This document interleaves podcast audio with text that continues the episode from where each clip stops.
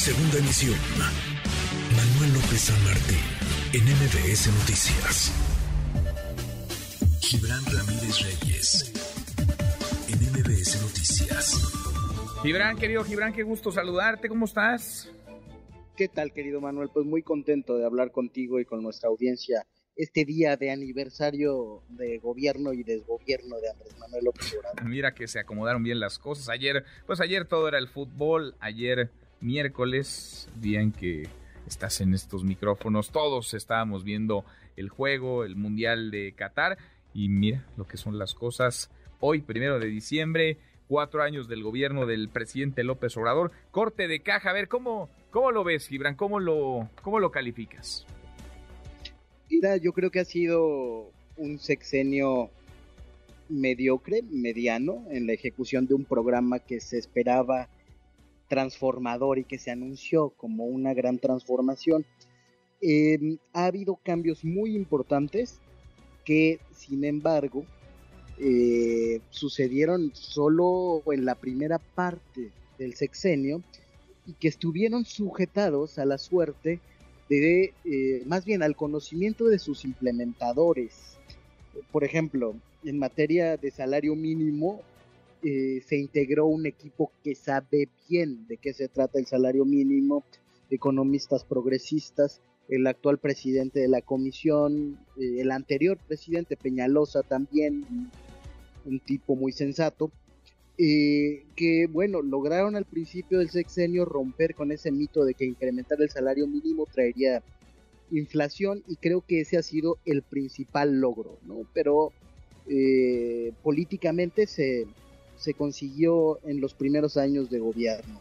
Está también la pensión a adultos mayores, que es muy importante para la crisis de eh, pobreza en la vejez que seguiremos enfrentando y para un país que, que va directito al envejecimiento. Antes de 2050, no sé cómo habrán cambiado las proyecciones demográficas ahora que hemos tenido tanto exceso de muerte por el COVID. La reforma laboral es otra cosa muy buena normativamente.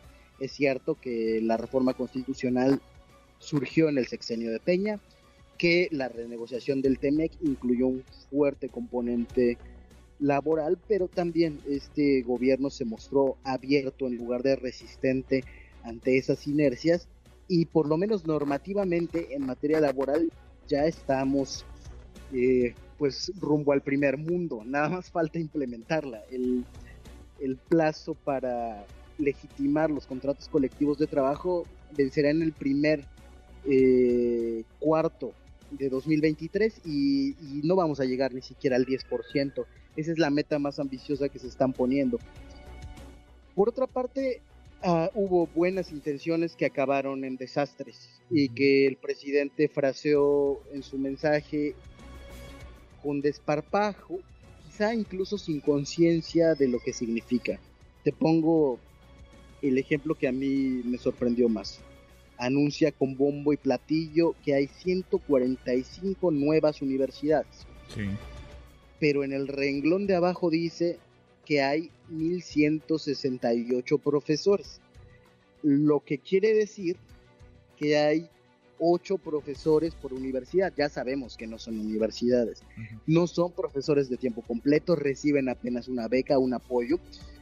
Pero imagínate, aunque hubiera solo una carrera en cada una de esas universidades, un profesor tendría que dar todas las materias por cada semestre. Ocho profesores en esa broma de universidades que hizo. El programa La Escuela es Nuestra que consumió buena parte del presupuesto educativo. Y otros fondos importantes para el país, como el fondo minero, que era para resarcir a las comunidades afectadas por mineras, un fracaso absoluto con desvíos acreditados por la Auditoría Superior de la Federación.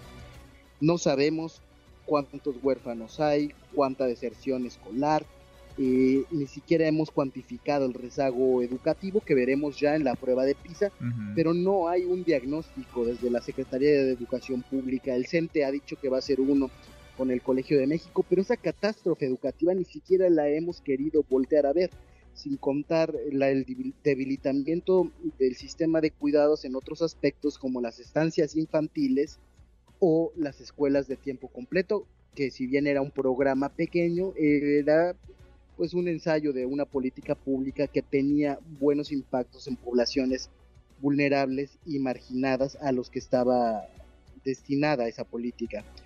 En materia de salud, aunque el gasto incrementó mucho, la estrategia fue muy errática y buena parte de los recursos se tiraron en el Instituto de Salud para el Bienestar y se está repitiendo el error de diseño institucional con el IMSS Bienestar. No puede ser a base de convenios que los estados decidan si quieren un sistema de salud o no. Implica o debería implicar una reforma muy profunda que iguale las puertas de acceso al sistema de salud y eso no hay. Entonces, estamos a las puertas de otro fracaso en esa materia. La voluntad política y el presupuesto dedicado a la salud eh, no bastan. Hay que hacer las cosas. Y, y quizá esa es una muestra visible de cómo se han tomado las decisiones en, en buena parte de este, de este sexenio. hay, buena, hay buena intención, quizá el diagnóstico es el correcto también, pero la ejecución falla. Porque, a ver, el, sistema de salud público estaba lejos de, ser el de Dinamarca, ¿no? Como se usa recurrentemente ese, ese ejemplo. Estaba lejos de ser perfecto, pero lo que en su lugar se quiso poner en marcha, pues lejos de arreglar las cosas, las descompuso más y en el terreno de la salud no te puedes dar el tiempo, no te puedes dar el lujo de estar improvisando, no te puedes dar el lujo de una curva de aprendizaje, porque eso te cuesta, te cuesta vidas. Y eso ha pasado en, este sexenio. Ha pasado, ha sido doloroso. El Seguro Popular era un programa malo, estaba mal diseñado, los gobernadores se robaron mucha lana, el diseño institucional era pésimo, em, pero la alternativa no era de ninguna manera dejar sin cobertura a la gente que por lo menos eh, se atendía en tercer nivel, que no era un porcentaje tan alto, era una mentira eso de que había cobertura universal, pero un porcentaje importante de gente que quedó a la intemperie eh, para tratamientos de enfermedades crónico-degenerativas muy costosas. Eh, y el gobierno no se ha hecho cargo de eso, ni, ni se ha detenido a pensar ni a escuchar a las personas que saben de estas cosas, incluso las que no han estado en gobiernos anteriores, si, el reparo es ese, pero no se ha hecho. Finalmente te diría, querido Manuel, que las principales promesas estructurales, que eran dos, acabar con la corrupción y separar al poder político del poder económico, simplemente no se concretaron. Yo pongo siempre el ejemplo de los más ricos del país que incrementaron en su riqueza. Eh, lo demuestra la CEPAL que, lo mide de buena manera, no es una encuesta como la del INEGI. Y los mineros mexicanos, por ejemplo, eh, pagan en este sexenio menos impuestos y ganan mucho más. Todos, todos.